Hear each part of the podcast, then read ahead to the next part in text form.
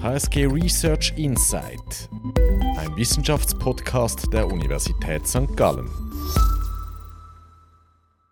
Ja, ich begrüße Sie ganz herzlich zu dieser ersten Folge von HSG Research Insight. Hier soll es in den folgenden Minuten um die Rolle der Wissenschaft in Demokratien gehen.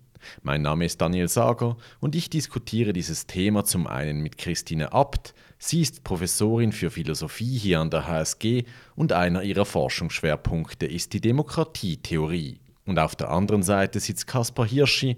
Er ist HSG-Professor für Geschichte und einer seiner Schwerpunkte ist das Zusammenspiel von Wissenschaft und Politik. Ja, Herr Hirschi, um direkt steil ins Thema einzusteigen, wie oft raufen Sie sich die Haare nach politischen Entscheidungen und fühlen sich als Wissenschaftler nicht gehört? Gelegenheit dazu gäbe es wahrscheinlich äh, oft, aber erstaunlicherweise ist mir das noch nie passiert. Also die, die Frisur hat nicht gelitten äh, unter politischen Entscheidungen bisher.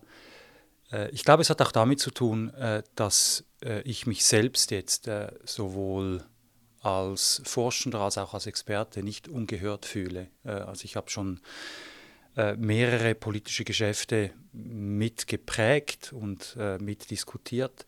Und gerade in der Schweiz fand ich es interessant, wie schnell man Zugang zu Politikerinnen und Politikern hat, wie schnell man auch im Parlament eine Stimme kriegt. Und natürlich läuft es häufig so, dass am Schluss etwas ganz anderes herauskommt, als was man sich eigentlich wünscht. Aber wenn man hier in diesem Geschäft bestehen möchte äh, und nicht eben frustriert von dannen läuft, dann muss man akzeptieren, äh, dass die Politik in ihrer Autonomie, das gehört zur Demokratie, etwas anderes tut als das, was man selber gerne möchte. Wie sieht es bei Ihnen aus, Frau Abt? Ja, ich habe mich ähm, nach Abstimmungen natürlich schon häufig geärgert, aber ich würde sagen, dann ärgere ich mich als Person und als Bürgerin und nicht als Wissenschaftlerin. Als Wissenschaftlerin ärgere ich mich manchmal vor Abstimmungen, wenn ich den Eindruck habe, dass Informationen in, in Gesprächen ähm, nicht so dargestellt werden, wie ich denke, dass sie ähm, dargestellt werden könnten oder wenn Sachverhalte verzerrt erscheinen. Aber das ist eher in der ganzen ähm, Abstimmungsdebatte der Fall. Nachher am Abstimmungstag, da ärgere ich mich als Person und Bürgerin der Schweiz. Ja, Herr Hirschi, Sie haben ja im Auftrag des Schweizerischen Wissenschaftsrats das Zusammenspiel von Wissenschaft und Politik während der Corona-Pandemie äh, untersucht. Welches Urteil haben Sie da zu dieser Zusammenarbeit während der Pandemie gefällt? Also wir haben uns versucht, wir haben versucht mit, mit Urteilen relativ zurückhaltend äh, zu sein, sondern wirklich eine, eine Analyse zu bieten, äh, wie das abgelaufen ist und vor allem, wie sich das Verhältnis während der Pandemie auch verändert hat. Ähm, was sehr interessant war für mich, ist, dass ich zuerst eigentlich während dem Großteil der Pandemie eine reine Außensicht hatte, wie alle anderen auch. Ich habe äh, die Tätigkeit von Politik und äh, Science Taskforce hauptsächlich durch die Medien äh, erfahren und war da schon einigermaßen irritiert über die Konfliktträchtigkeit äh, dieser Beziehung. Äh, also es kommt selten vor in der Schweiz, dass Meinungsunterschiede und äh, auch wirklich direkte Konflikte medial ausgetragen werden zwischen einem wissenschaftlichen Beratungsgremium äh, und, und dem Bundesrat oder der Politik äh, generell. Und das in einer akuten Krise, das war schon ein Alarmsignal. Die Perspektive hat komplett gedreht äh, mit dieser Untersuchung, weil wir da die Gelegenheit hatten, eigentlich mit fast allen wichtigen involvierten Akteuren zu sprechen. Und da hat sich gezeigt, dass es für alle Seiten wirklich ein wahnsinniger Sprung ins kalte Wasser war, äh, dass vor allem die wissenschaftlichen Experten unvorbereitet auch in die Krise reinkamen. Also sie haben, hatten wenig Erfahrung in wissenschaftlicher Politikberatung. Der Bund war organisatorisch ganz schlecht vorbereitet. Und das hat eigentlich dazu geführt, dass ein halbes Jahr lang äh, die, die Kommunikation äh, zwischen Wissenschaft und Politik völlig am Schwimmen war. Es gab kein wechselseitiges Vertrauen und es gab eigentlich auch keine Regeln, auf die man sich wirklich verlassen konnte. Das hat sich, äh, was erstaunlich war, ziemlich schnell eingespielt und ein Befund, den wir eigentlich gemacht haben, äh, war äh, überraschend im Vergleich auch zum Ausland, was, was wir auch angeschaut haben, dass die zentralen Akteure in der Verwaltung, in der Regierung, wie im, in der Taskforce mit der Zeit einen recht guten Umgang miteinander gefunden haben und es eigentlich keine frustrierten Personen gab, äh, die äh, hier tätig waren. Das war im Ausland ganz anders. Also die Schweiz ist wirklich in die Krise hereingeschlittert, äh, war unglaublich am Rudern, aber sie hat ziemlich schnell den Tritt gefunden und am Schluss war das Zusammenspiel zwischen Wissenschaft und Politik gar nicht so schlecht. Stichwort, ähm, ob das Zusammenspiel schlecht ist oder gut, ähm, das ist ja auch ein, eine enorme Diskussion. Also was sagt man, welche Rolle soll die Wissenschaft in der Krise spielen? Was sagen Sie dazu? Absolut. Äh, also das ist eine, eine normative Einschätzung. Äh, ich glaube, äh, gut und schlecht spiegelt sich hier darin, dass beide Seiten in etwa die gleichen Erwartungen haben, wie dieses Zusammenspiel funktionieren sollte. Und eben da war man äh, zu Beginn extrem weit auseinander. Äh, von wissenschaftlicher Seite dominierte die Vorstellung, wir stehen jetzt hin und sagen der Politik, was sie zu tun hat. Äh, und das waren äh, eben sehr häufig drastische Maßnahmen, um die, die Ansteckungen und Todesfälle möglichst rasch nach unten zu bringen. Und die Politik wurde dann als ein zögerlicher Haufen wahrgenommen, der nicht schnell genug reagiert. Die Politik wiederum sah die Wissenschaft eben als, als eine aktivistische Instanz, die sich zu viel zumutet, äh, die in die Politik eingreift und dafür eben auch äh, keine Legitimität hat. Und mit der Zeit äh, hat das Zusammenspiel besser funktioniert, indem die, die führenden Mitglieder der Taskforce eher dazu übergegangen sind, die Vor- und Nachteile verschiedener Maßnahmen darzustellen äh, das heißt nicht mehr starke Empfehlungen zu machen, sondern Szenarien und Optionen zu entwickeln. Äh, und die Politik äh, ihrerseits gesehen hat, dass gewisse Regeln in akuten Krisen eher zu befolgen sind, eben nämlich, dass man ein föderales Palaver nicht wochenlang führen kann, wenn das Gesundheitssystem an der Grenze ist. Das hat relativ lange gedauert, aber mit der Zeit hat hier auch das Einverständnis, eben welche Ziele äh, die Politik ähm, äh, anleiten sollen, dieses Einverständnis hat besser funktioniert. Frau Abt, eben Sie äh, beschäftigen sich ja mit Demokratietheorie. Jetzt ganz generell gefragt, ähm, welche Rolle soll Wissenschaft in Demokratien spielen? Ja, um jetzt anzuschließen nochmal doch an diese ähm, Erfahrung durch die Krise, würde ich sagen, wenn wir nicht in Krisenzeiten sind, die so schnell eben auch ähm, uns vor viel Nichtwissen stellen, viel ähm, Handlungsunsicherheiten und aber trotzdem eine Dringlichkeit fordern, dass Entscheidungen gefällt werden, dann würde ich sagen, ist es eher klar, dass die Wissenschaft eine beratende Funktion hat, einerseits äh, begründete Positionen einbringt, den Wissensstand, den Forschungsstand ähm, einbringt, darstellt, eben Optionen und Szenarien, wie Sie gesagt haben, Herr Hirschi, darlegt, und dann aber die, Entschuldigung, die Entscheidung tatsächlich den demokratisch legitimierten, also demokratisch gewählten Personen oder ähm, Gremien, Räten überlässt. Also dass es eine Beratung gibt, aber die Entscheidung ist dann ähm, eben durch demokratisch legitimierte ähm, Einheiten oder ähm, Personen zu fällen. Jetzt, wenn so ein großer Druck besteht und man wirklich auch nach alle nach bestem Wissen und Gewissen eben unter Druck stehen und ähm, Menschen auch sterben, Gesundheitswesen unter Druck sind, dann ist es klar, dass eben diese klare Aufgabenteilung äh, vorübergehend auch in eine Krisensituation selbst gerät. Aber mir scheint auch, dass die Schweiz das dann äh, gar nicht so schlecht hingekriegt hat. Warum ist denn diese Trennung zwischen Wissenschaft und Politik so wichtig für die Demokratie? Ja, also die Trennung ist ja, ist ja auf jeden Fall nicht vollständig aber sie darauf zu pochen, dass Wissenschaft frei oder dass Forschung frei ist und eben nicht ähm, dem Mehrheitsprinzip unterliegt, auch nicht autoritätsgläubig, ähm, weder gegenüber den Marktinteressen noch gegenüber ähm, dem, den politischen Interessen sein soll. Also das zu behaupten und auch durchzusetzen, dass die Wissenschaft zunächst mal eine Forschungsfreiheit hat, das scheint mir ähm, wichtig und eben der Preis dafür ist aber auch, die Wissenschaftler, Wissenschaftlerinnen sind nicht demokratisch legitimiert, wie es Politikerinnen und Politiker in einer Demokratie sind.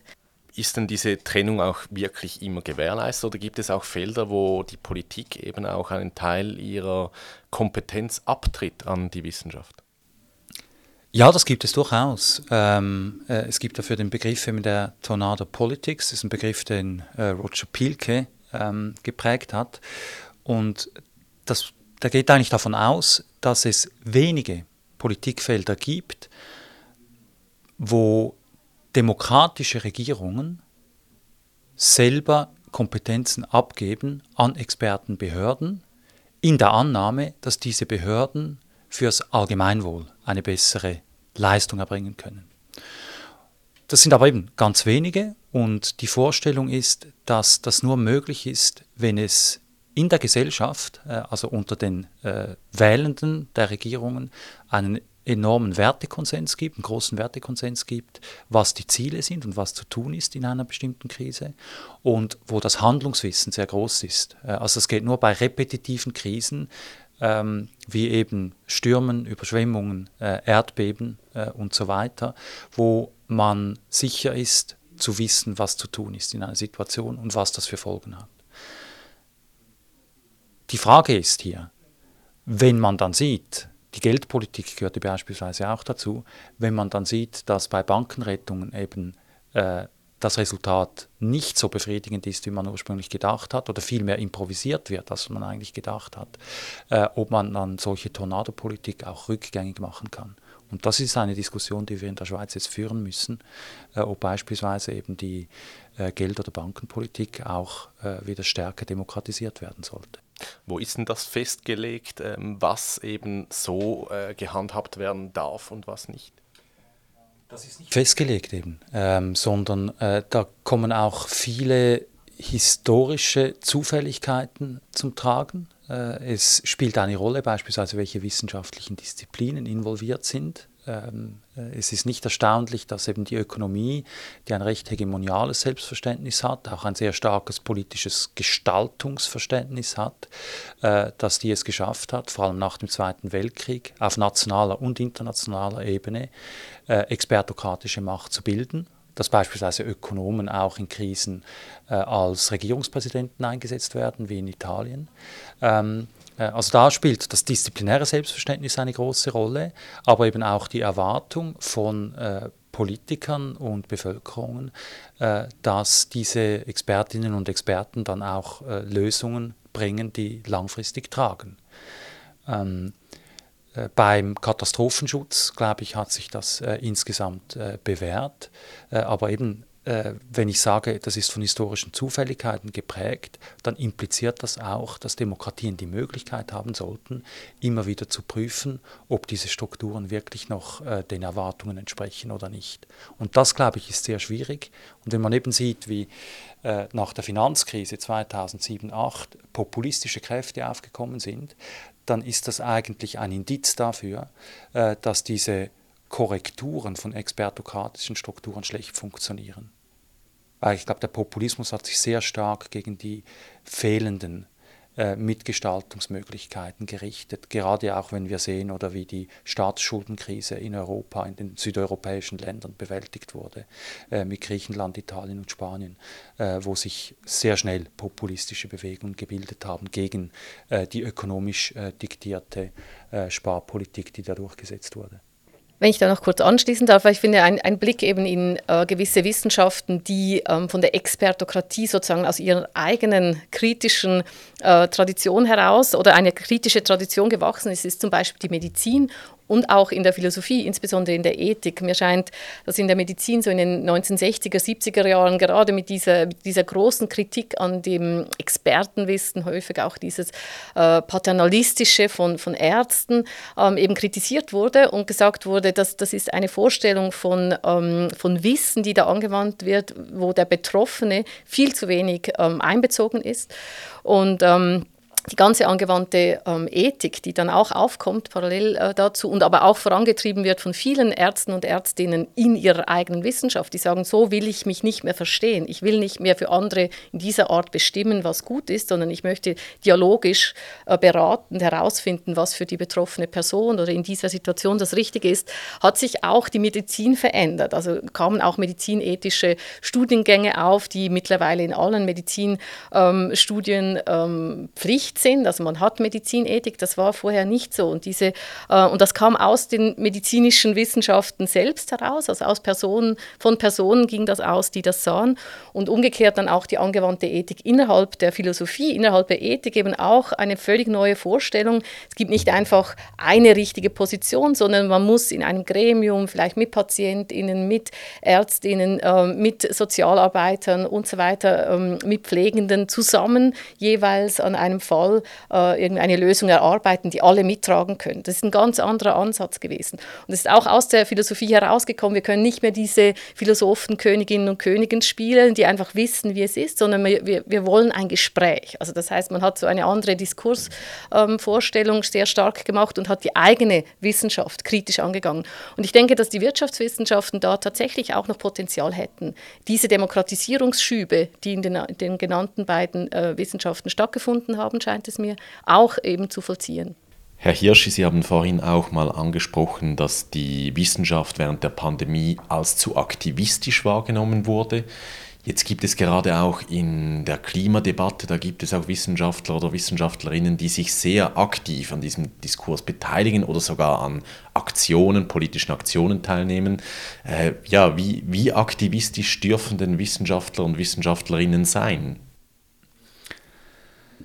Also ich glaube, es gibt immer wieder Situationen, äh, wo in der Politik das Problembewusstsein gar nicht da ist. Äh, das heißt, wo es keine Parteien gibt, äh, die eine, eine Gefahr erkennen. Ähm, ein schönes Beispiel dafür ist die, die Entstehung des Ozonlochs und wie schnell man gemerkt hat, was für ein Problem das ist.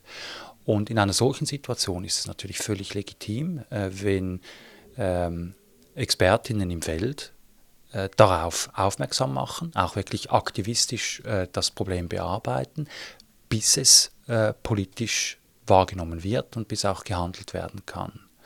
Ähm, das heißt aber nicht, dass die Wissenschaft dann selbst entscheiden muss. Äh, ich glaube immer, es ist immer noch demokratisch viel besser, wenn eben das Problem, das politische Problembewusstsein gestärkt wird und dann die Politik äh, aus ihrer eigenen Logik heraus die Schlussfolgerung zieht, wir müssen ja etwas tun. Ähm, wo ich ganz entschieden dagegen äh, sprechen würde, ist es beispielsweise in der Klimakrise jetzt es sinnvoll wäre, äh, wenn man ähm, äh, wissenschaftlichen Gremien exekutive Vollmachten übertragen würde. Äh, zum einen hat sich auf internationaler Ebene mit dem IPCC genau eine Ordnung eingespielt, wo die Trennung von politischer Verantwortung und wissenschaftlicher Beratung ganz klar geregelt ist. Eben der IPCC äh, soll nicht policy prescriptive sein, also nicht einmal Empfehlungen oder Forderungen aufstellen, äh, sondern die relevanten Informationen für die Politik zusammentragen. Und äh, die Klimapolitik ist derart komplex, äh, derart multifaktoriell, was da alles zusammenkommt, dass selbst dann, wenn alle politischen Parteien den Konsens mittragen, dass es einen Klimawandel gibt, der bedrohlich ist, äh, dass es so viele unterschiedliche politische Reaktionsmöglichkeiten gibt, auf welche Technologien man setzt, ähm, wie schnell dass man sie umsetzt, äh, wo es ökonomische Verluste gibt und wo ökonomische Gewinne, dass dies unbedingt demokratisch ausgetragen werden muss, ähm, weil sonst die Konfliktträchtigkeit der Klimapolitik wahrscheinlich noch viel höher wird, als was sie schon ist. Ja, auch da würde ich ähm, zustimmen, gerade bei der Klima. Ähm, oder bei der festgestellten, bei den Krisen des Klimas, ähm, gibt es oft so die Vorstellung, dass die Wissenschaft jetzt hier so eine große Einigkeit hat. Ich glaube, in der Analyse ja, gibt es eine, eine große Übereinstimmung, dass hier Probleme anstehen, dass es äh, eine Frage des CO2-Ausstoßes, ähm, dass wir das regeln müssen, dass wir da einen Handlungsbedarf haben. Aber sofort dann bei den Lösungen gibt es auch in den Wissenschaften eben unterschiedliche ähm, Vorstellungen und dann, wie äh, Kaspar Hirscher schon gesagt hat, ist natürlich die Umsetzungsfrage auch abhängig immer von einer Akzeptanz, besonders in Demokratien. Und von daher muss hier das Gespräch einfach intensiv geführt werden. Diese Optionen müssen dargelegt werden, auch mit verschiedenen Szenarien, äh, welche Wirkungen hat das, wie, wie, kurz- und langfristig. Aber noch einmal, die Entscheidung muss dann ähm, sicher bei den demokratisch legitimierten Instanzen bleiben. Ich würde das, was wir jetzt so stark machen, diese Trennung so in einer Hinsicht vielleicht nochmal etwas reduzieren oder doch auch etwas ähm, abmildern. Wenn ich mir nämlich überlege, nochmal jetzt aus dem medizinethischen ähm, Bereich heraus, ähm, es wird oft von der Ethik gefordert, dass die Ärztin eben nur Vorschläge macht, wirklich ähm, alles bestens erklärt. Und wir haben dann aber in ganz vielen empirischen Studien auch, ähm, die das zeigen, dass am Schluss oft ein Patient einen Patienten fragt, was würden Sie tun? Sie als Person mit ihr. Ich bin ja hier, weil ich Vertrauen habe und weil ich eben weniger weiß. Und äh, wir kennen das vielleicht alle auch selber, dass man am Schluss sagt, ja okay, aber jetzt sag mal aus deiner Erfahrung als Expertin, als Experte mit geprüften, gesicherten, das ist ja das Wort, mit Erfahrungen, die dafür sprechen, dass du was weißt, was würdest du tun? Und jetzt nicht fünf Optionen, sondern du als Person. Und das, glaube ich, dieses Bedürfnis ist natürlich auch legitim. Ähm, und da, denke ich, kann man manchmal auch ähm, eine gewisse Verantwortung auch wahrnehmen als Wissenschaftlerin oder Wissenschaftler am Schluss zu sagen, von allem, was ich weiß, bin ich trotzdem eben Person und auch Bürgerin ähm, und, und kann Verantwortung übernehmen für eine Lösung, die ich jetzt vorschlage. Und die kann, werde ich auch verteidigen. Das scheint mir irgendwie auch relevant. Das ist auch ein Bedürfnis von Öffentlichkeit an Wissenschaft. Also ich würde ein bisschen differenzieren. Ich glaube, diese, diese Position äh, ist, wenn man beispielsweise in den Medien als, als Experte auftritt, da ist sie völlig legitim. Und man kann dann auch sagen, oder ich als, als Person, ich als Bürgerin äh, äh, vertrete diese und jene Position. Sie ist extrem heikel, wenn man Teil eines wissenschaftlichen Politikberatungsgremiums ist oder sogar den Vorsitz hat. Und dazu eine Anekdote. Oder? Es gab äh, die äh, die Pressekonferenz der Science Task Force, äh, die wahrscheinlich am meisten ähm, Aufruhr erregt hat, ähm, war, als Martin Ackermann als äh, Vorsitzender der Science Task Force gefragt wurde, was würden Sie tun, wenn Sie Politiker wären? Ähm, in der, ich glaube, das war im ersten Herbst, Spätherbst oder als die Restaurants noch offen waren. Und er hat geantwortet, wenn ich Politiker wäre, würde ich die Restaurants sofort schließen und so weiter und so fort. Und äh, das, das wurde ihm extrem übel genommen, oder weil er die Rollentrennung äh, nicht aufrechterhalten hat. Also zu, zuerst mal sieht man, oder die Medien spielen eine Riesenrolle, äh, wenn man durch eine äh, dumme Frage in eine Falle gelockt wird äh, und dann quasi sich den Politikerhut kurz aufsetzt, und, um ihn gleich wieder abzuziehen. Äh, dann kann das für äh, große Irritationen sorgen. Äh, das Problem eben war aber, dass er eigentlich als Beratender nicht die Position hätte beziehen sollen oder was er als Politiker tun würde, weil gerade dann die Aufgabenteilung nicht mehr klar ist. Und äh, das hat dann dazu geführt, eben das ganze, die ganze Maulkorb-Diskussion aufgekommen ist. Die dürfen nur noch die, die wissenschaftlichen Informationen übergeben, aber gar nicht mehr Empfehlungen aussprechen äh, und so weiter. Also da kann, wenn man äh, in einer offiziellen Rolle ein bisschen zu weit geht, kann das Vertrauen äh, zwischen den beiden Seiten arg also es wäre sicher besser gewesen, da zu antworten, ich bin kein Politiker und damit nochmal zu klären, was die äh, Funktion ist. Gleichzeitig würde ich nochmal etwas dagegen halten, weil, also, oder insofern, dass mir einfach scheint, dass ähm, sonst so ein Ideal der Neutralität auch zu stark gemacht wird. Also ich würde überhaupt nicht äh, widersprechen, dass eben sobald man in so einer Rolle auch ist, in einer beratenden, offiziellen Funktion, dass man da sehr äh, sensibel selber darauf achtet, dass man diese Rollen trennt. In der Ethik gibt es eben dann auch den Vorschlag, dass man in den Gremien auch ähm, offenlegt, was der eigene Wertehintergrund ist, was die eigene Position ist, so dass das die anderen auch wissen und dass man dann aber auch wiederum sagt, ich lege jetzt den Forschungsstand offen, ich, ver äh, ich vermittle verschiedene Ansichten oder aktuelle ähm, ähm, Positionen in der Wissenschaft, wie man darauf ähm, eben antworten könnte.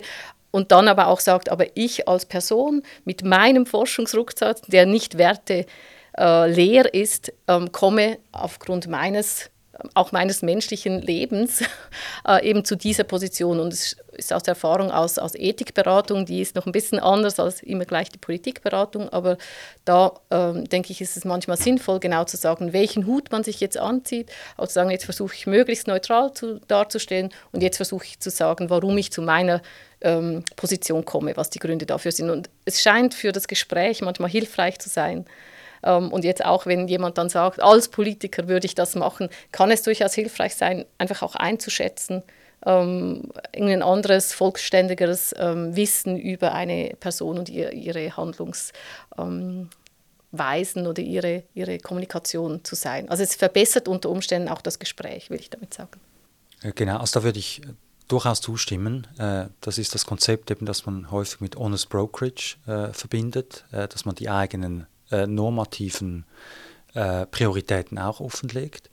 Äh, da würde ich nur wiederum so differenzieren, dass ich sage, innerhalb der Beratung eines, eines Gremiums, die auch bis zu einem gewissen Grad vertraulich sein soll, ist das absolut wichtig, genau wie Christine Abt das beschrieben hat, dass man eben auch nicht versucht, sich rein objektiv und neutral zu geben, was man nicht kann. Äh, ich glaube, in der Kommunikation nach außen, äh, da ist dann eben besondere Vorsicht äh, ähm, äh, angesagt.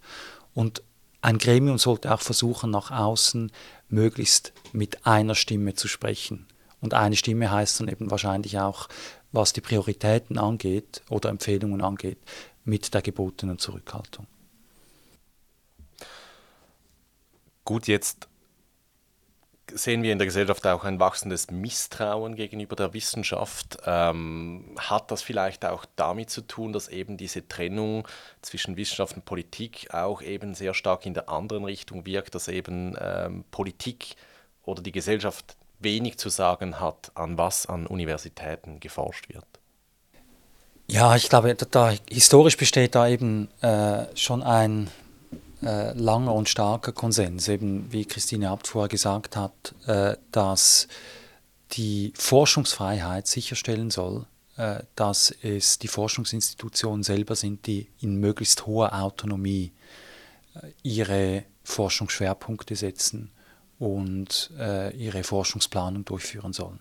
Und das ist, es ist in gewisser Maßen ein Deal, der, in der äh, sehr stark in der Nachkriegszeit äh, gefällt wurde. Und zwar in einem Moment, äh, Stichwort Atombombe, äh, wo man gemerkt hat, wie politisch mächtig die Wissenschaft eigentlich ist. Also dass wissenschaftliche Erkenntnisse äh, direkte Auswirkungen haben wirklich auf das Leben der, der, der gesamten Menschheit. Und es absolut entscheidend ist, wer diese Machtinstrumente in der Hand hat. Und erstaunlicherweise hat man in diesem Moment eben einen Umgang gefunden, wo man äh, gesagt hat, und das war durchaus eben eine Co-Kreation zwischen Wissenschaft und Politik, dass man versucht, die Forschungspolitik, das, was man ähm, Policy for Science nennt, äh, dass man das möglichst stark delegiert an die Wissenschaft selbst. Und das heißt auch, es ist nicht demokratisch legitimiert in dem Sinn, äh, dass die Bevölkerung mitentscheiden kann, zu was geforscht wird. Ich glaube, das, was wir vorhin oft angesprochen haben, ja, die Wissenschaftlerinnen und Wissenschaftler bringen dann Szenarien, Optionen, Lösungsvorschläge, haben ähm, treffende Fragen, bringen neue Aspekte ein. Das muss erarbeitet werden und das ist am besten ähm, aus längerer Erfahrung kann man sagen, dass das durchaus recht gut gelingt, wenn ein Freiraum besteht, in dem eben experimentell erprobt werden kann, auch Dinge, die zunächst mal unnütz erscheinen. Ähm, ich kann nicht genau entscheiden ähm, in einem anderen Fachgebiet, was dort unter Umständen plötzlich faszinierend ist oder wo noch eine Lücke ist. Und zunächst mal ist das für mich dann vielleicht auch gar nicht so verständlich, warum das jetzt wichtig sein könnte. Und vielleicht ist es auch im Fach zunächst mal kritisch bedacht. Also da gibt es ja auch eine große, ähm, innerhalb der Fächer und Disziplinen ist ja ein, ein Konkurrenzkampf auch um, um Ideen und um welche Lösung ähm, kann sich durchsetzen, welche findet Anklang. Das ist ja ein ständiges Ringen. Also das ist ja kein ruhiges Feld Gewalt, sondern ein Ringen. Ähm, aber dass das in einem gewissen Sinn eben geschützt ist schon von Ansprüchen durch ähm, die Politik oder durch eine Mehrheit oder durch Krisen oder durch die Wirtschaft, äh, dass der Nutzen nicht immer nur das einzige Kriterium sein darf, zum Beispiel, oder die Zustimmung. Das genau hat dann eben auch Neuerungen, überraschende Innovationen hervorgebracht ähm, die dann natürlich, und da finde ich, ist die Öffentlichkeit dann schon wieder wichtig, ähm, die dann wiederum kritisch auch reflektiert und diskutiert werden können. Aber erst wenn sie mal erarbeitet sind, diese Optionen, von denen wir ständig gesprochen haben, da steckt viel Arbeit drin. Das, genau das ist das, was, was sehr viel Zeit und, und ähm, Leistung und Konzentration ähm, bedarf und dass es dann einen gewissen Schutz auch braucht, um manchmal auch Fehler auch Scheitern, ähm, dass das alles möglich sein muss, auch in, in Spannungsverhältnissen eben zu Machtpositionen äh, gehen kann. Das hat kann man doch sagen, ähm, relativ gut funktioniert oder auch zum, zum Wachstum oder zu, zu gewissen Vorteilen für alle auch gebracht. Ist es aber nicht gerade auch in den Sozialwissenschaften auch wichtig, dass jetzt Bevölkerungsgruppen, die eben jetzt von ihrem sozioökonomischen Hintergrund her jetzt eher nicht in der Wissenschaft landen, dass auch deren Positionen irgendwo da gespiegelt werden, weil eben der Forscher, da geht oder die Forscherin, die gehen von ihren eigenen Lebenswelten wahrscheinlich auch aus, um Hypothesen zu formulieren. Ist es nicht wichtig, dass da auch andere Positionen eben Einfluss haben auf vielleicht Hypothesenformulierungen? Als Geisteswissenschaftlerin würde ich da natürlich sagen, da braucht es genau auch die kritischen Wissenschaften, von denen man nicht immer sofort äh, weiß, äh, welche Nutzen sie haben, aber genau das ist etwas, was dort auch geübt wird. Welche Stimmen kommen zu kurz? Da sind die Sozialwissenschaften, ähm, denke ich, ähm, auch zu ergänzen, immer durch eine, eine selbstreflektierende, wissenschaftskritische, ähm, die Wissenschaft in Frage stellende Disziplin. Und das, äh, das glaube ich, äh, diese, diese Fächer findet man innerhalb der Geisteswissenschaften und Kulturwissenschaften, ähm, die genau diese reflexive Begleitung auch leisten und häufig auch in ein Spannungsverhältnis zu anderen Wissenschaften kommen und insofern diese deliberativen Prozesse auch innerhalb des, des Bereichs Wissenschaft voranbringen. Also ich glaube, die, die, die selbstkritische Reflexion die ist ganz äh, zentral, denn wenn wir uns mit diesem Verhältnis von Wissenschaft und Politik beschäftigen, dann sehen wir wirklich überall, wie privilegiert wir als Forschende sind. Wir sind institutionell privilegiert, wir sind häufig äh, sozial von unserer Herkunft her auch schon äh, privilegiert. Äh, wir haben äh, privilegierte Zugänge, wir erhalten schneller das Ohr der Medien. Ähm, äh, eben wir können direkt in Austausch treten mit Regierungsmitgliedern, Verwaltungsmitgliedern und so weiter.